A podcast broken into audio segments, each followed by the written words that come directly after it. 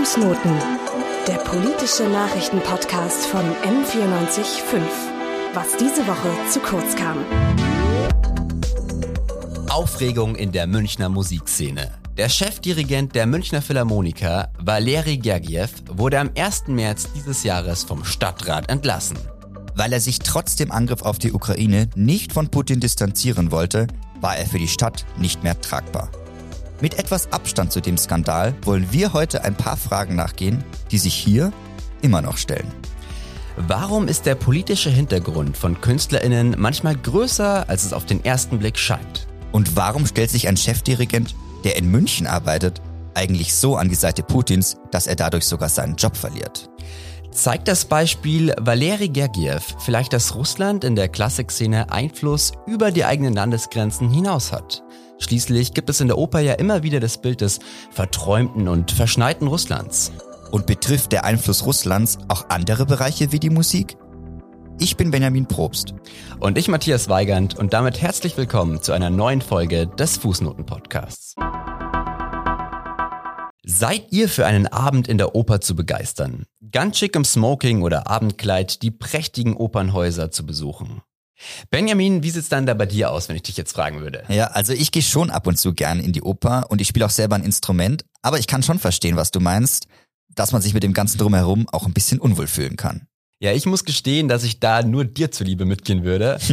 Trotzdem ist der Name Valeri Gergiev auch bei mir hängen geblieben. Vor allem seit dem Rauswurf eben im März, wie wir davor schon angesprochen haben. Mhm. Aber ich finde es echt erstaunlich irgendwie, wie ein so gefeierter Star-Dirigent innerhalb von nur so wenigen Wochen so stark in die Kritik gekommen ist, dass die Stadt München ihn entlassen musste. Benny, du hast doch die Person Gergiev mal etwas genauer angeschaut. Wie konnte es denn eigentlich zu diesem Rauswurf kommen? Führ uns da mal ein bisschen ein. Ja, das hat viel mit seiner Lebensgeschichte zu tun. Gergiev war natürlich schon länger einer der bekanntesten Persönlichkeiten in der Klassikwelt.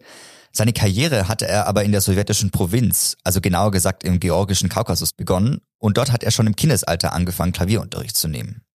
Damit wir uns das mal kurz zeitlich einordnen können, geboren wurde Gergiev im Jahr 1953. Genau. Du hast gerade gesagt, dass sein musikalisches Talent schon früh erkannt wurde und dass sich das vor allem erst am Klavier gezeigt hat, aber da ist es dann nicht geblieben, oder? Richtig, er hat dann schnell angefangen, sich am Dirigieren auszuprobieren und das auch mit Erfolg. Er ist früh nach Leningrad gegangen, wo er dann am dortigen Konservatorium Orchesterleitung eben studiert hat. Er hat viele Dirigierwettbewerbe gewonnen und ist in den wichtigsten Konzertsaalen des Landes aufgetreten. Und er hat sogar noch zu Sowjetzeiten verschiedene Orchesterleitungen übernommen. Spätestens seitdem trat er auch auf der ganzen Welt auf. Bis noch vor kurzem war er der Chefdirigent der Münchner Philharmoniker und leitet aber immer noch das Marinsky-Theater in St. Petersburg. Sein musikalischer Erfolg hat ihn aber jetzt, glaube ich, nicht die Anstellung bei den Münchner Philharmonikern gekostet, oder? Nee, auf seinem gesamten Werdegang hat er immer wieder Kontakte zur russischen Politik gehalten, sogar ganz hoch bis zu Wladimir Putin. Aber diese persönlichen Kontakte gingen dann weit über einfache Treffen hinaus Florian Roth sitzt für die Grünen im Münchner Stadtrat. Er hat für den Rauswurf gestimmt und hat uns erklärt, wie weit diese Zusammenarbeit eigentlich gegangen ist. Also es gab ja mehrere Vorfälle. Es gab jetzt nicht nur eine allgemeine Unterstützung für Putin, sondern einerseits natürlich, das war schon vorher, die, die Situation in der Krim. Dann gab es aber auch, und es gab auch Konzerte von ihm in Nordossetien. Er kommt ja selber aus der Region, wo es auch kriegerische Auseinandersetzungen mit völkerrechtlich zumindest umstritten waren. Dann gab es auch ein Siegeskonzert in Palmyra in Syrien, wo sozusagen die russische Armee sozusagen mit Waffenbrüderschaft mit syrischen Armeeeinheiten, die ja bekannt sind für durchaus ja, Menschenrechtsverbrechen und für das würde dieses für das Assad-Regime stehen. Also es kann, hat sich dann auch noch angehäuft. Er hat sich also nicht nur in einem einfachen Statement für Putins Politik ausgesprochen, wie er das eben bei der Annexion der Krim 2014 getan hat. Er hat sich damals in Palmyra eben auch schon ganz aktiv vor Putins Armee gestellt. Echt verrückt für einen Musiker, oder? Das muss man sich doch auch erstmal bewusst machen. Da tritt Gergiev mitten im Syrienkrieg in den zerbombten Ruinen Palmyras auf, um die militärischen Erfolge Russlands zu feiern. Obwohl er zu der Zeit schon für über ein Jahr in München angestellt war. Man muss sagen, so etwas ähnliches hat er aber schon mal gemacht. Wie Florian Roth eben gesagt hat, ist er auch direkt nach dem Krieg in Südossetien vor Ort aufgetreten. Russland hat im Krieg in Georgien 2008 nämlich die faktische Kontrolle über dieses Gebiet dort übernommen. Und genauso wie dann später eben in Palmyra hat er auch das dortige Konzert direkt im russischen Fernsehen übertragen. Er hat also ganz klar russische Propaganda betrieben. Eindeutig. Das ist also auch ein Beleg dafür, dass Putin eben klassische Musik nutzt für seine Propagandazwecke, um das Bild eines großen, starken Russlands nach außen zu tragen. Gergiev hat damit auch kein Problem, eben diese expansive Außenpolitik mit zu unterstützen. Putin hat ihn auch deswegen in seinen Wahlwerbespots auftreten lassen. Und der Auftritt in Südossetien, seine Haltung zur Krim-Annexion und seine Unterstützung Putins, das alles, das hat dann nicht ausgereicht, um ihn in München nicht einzustellen. Und wir haben Florian Roth gefragt, wieso der Münchner Stadtrat Gergiev damals eben nicht abgewiesen hat. Ich sage das mal ein bisschen selbstkritisch. Also einerseits haben wir damals nicht so genau recherchiert. Da ging es ja nicht nur um die Frage, wie steht er zu Putin als jemand, der Grenzen verletzt und so weiter, sondern halt auch zum Beispiel um homophobe Gesetzgebung in Russland, dass er sich auch eher dazu bekannt hat. Also einerseits war es so, dass sicher wir und auch also unsere Fraktion, aber auch der gesamte Stadtrat jetzt das Politische nicht so recherchiert hat, dass quasi schon das Versprechen im Raum stand und dass man dann gesagt hat, wenn er jetzt sagt, dass er sich nicht mehr weiter irgendwie zu sehr aus dem Fenster lehnt, wollen wir jetzt sozusagen die Vorverhandlungen jetzt zum Ende bringen. Die Grünen haben dann erst 2018, also drei Jahre später, gegen die Vertragsverlängerung gestimmt. Ohne Erfolg. Sein Vertrag wurde bis 2025 verlängert. Hauptgrund der Grünen war damals, dass sich Gergiev nicht von der homophoben Politik aus Moskau distanziert hat. Aber jetzt nur die Homophobie zu kritisieren, das ging laut Helena Holzberger schon damals nicht weit genug. Sie ist wissenschaftliche Mitarbeiterin für die Geschichte Ost- und Südosteuropas an der LMU.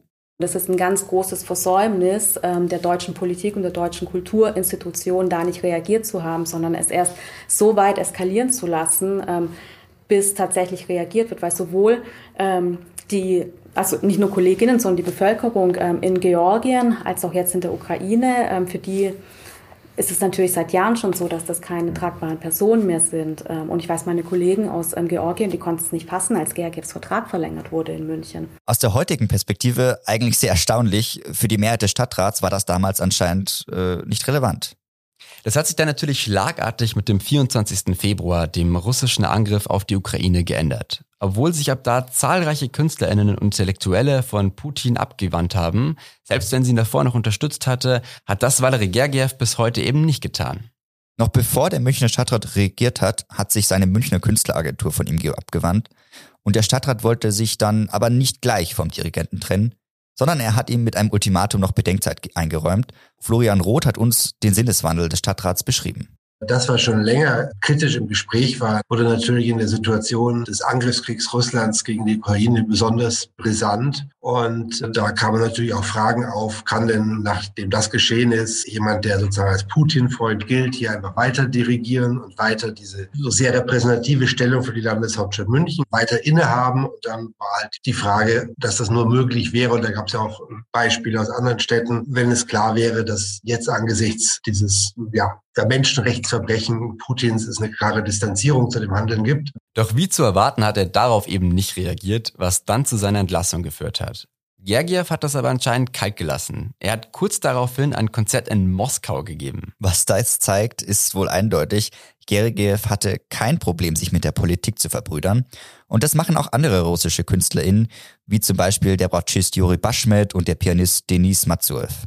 Dass aber Russland seine Kulturszene politisch instrumentalisiert, ist kein Einzelfall. Wenn wir Russlands Handeln hier aber verstehen wollen, müssen wir uns das Ganze mal durch eine größere Perspektive anschauen. In der internationalen Politik fasst man diese Strategie unter dem Begriff Soft Power zusammen. Bevor wir genauer auf Russlands Auswirkungen eingehen, fasst das uns mal Maximiliane Hoferer in 100 Sekunden zusammen. Schneller wissen, was los ist. Politik in 100 Sekunden. Heute Soft Power ist eine indirekte Form der politischen Machtausübung, die insbesondere in den internationalen Beziehungen eine immer größere Rolle spielt. Politische Akteure, in der Regel Staaten, versuchen andere nicht durch militärische Androhungen oder wirtschaftliche Anreize, sondern durch ihre politischen Werte wie Menschenrechte und Demokratie, durch ihre Politik, insofern sie von anderen als erstrebenswert angesehen wird, oder ihre Kultur zu beeinflussen. Heißt, die Vorbildfunktion, Anziehungskraft oder eben Attraktivität, die von ihnen ausgeht, zu nutzen. Durch diese Softpower müssen Staaten anderen so nicht mehr ihren Willen aufzwingen. Sie folgen der Politik anderer viel mehr aus ihrer eigenen Überzeugung. Ein Paradebeispiel für Softpower waren dabei zum Beispiel die Vereinigten Staaten in den 60er Jahren. Nach dem Sieg im Kalten Krieg beeindruckt die USA mit liberal-demokratischer Politik, freier Marktwirtschaft und Grundwerten wie Menschenrechten. Die Anziehungskraft war enorm. Jeder wollte wählen, jeder wollte Jeans und jeder wollte freie Meinungsäußerung. Andere Staaten eiferten dem Vorbild der Vereinigten Staaten nach. Gerade durch die amerikanische Politik und Kultur dieser Zeit prägte die USA die internationale Ordnung und verbreitete so ihre Ideale in der ganzen Welt. So konnten sie auch ihre Bündnisse ausbauen. Ehemalige Konkurrentinnen wurden nun Verbündete. Das war durch die Softpower, also dem Image, das die USA ausstrahlte, möglich. Softpower funktioniert also auf einer freiwilligen Ebene, ohne echten Zwang. Damit Russland seinen Einfluss dann wirklich in Europa ausüben kann, muss es also vorher schon eine gewisse Empfänglichkeit oder Bewunderung gegeben haben. Und hier in Westeuropa, das haben wir auch schon am Anfang erwähnt, hat eben klassische Musik bekanntlich einen hohen Stellenwert. Helge Lind ist kulturpolitischer, kulturpolitischer Sprecher der SPD-Bundestagsfraktion und sieht historische Linien bei der Instrumentalisierung von klassischer Musik in Russland. Natürlich ist in Russland generell eine starke Affinität, große Forderung im Bereich klassischer Musik, Ballett, Tanz. Das ist einfach gegeben historisch. Das hat gar nichts primär mit Putin zu tun, aber wir haben die spezielle Situation, dass natürlich schon versucht würde, mit gezielter, softer Politik auch Propaganda zu unterstützen, zu betreiben und das vielleicht in so einem Gesamtkunstwerk in Anführungszeichen von einer Nutzung bestimmter Symbolfiguren und das haben wir am Beispiel von Gergiev gerade gesehen. Helena Holzberger von der LMU sagt sogar, dass durch die klassische Musikszene Russlands ein ganzes Image vom Land geprägt wurde. Diese russischen Auftritte, ähm, nehmen wir vielleicht das Beispiel Ballett, ich glaube, das trifft es wirklich am besten, würde ich als eine Art Nation Branding bezeichnen oder quasi ähm, ja auch so eine Imagebildung. Und im Wort Image steckt ja auch schon total drin, dass wir ganz viel in Bildern denken ähm, und das quasi eine gezielte Steuerung des Russlandbildes war. Dieses Bild, das Westeuropa von Russland hat, hat sehr alte Wurzeln. Dafür müssen wir sogar bis ins 19. Jahrhundert in die Zarenzeit zurückgehen.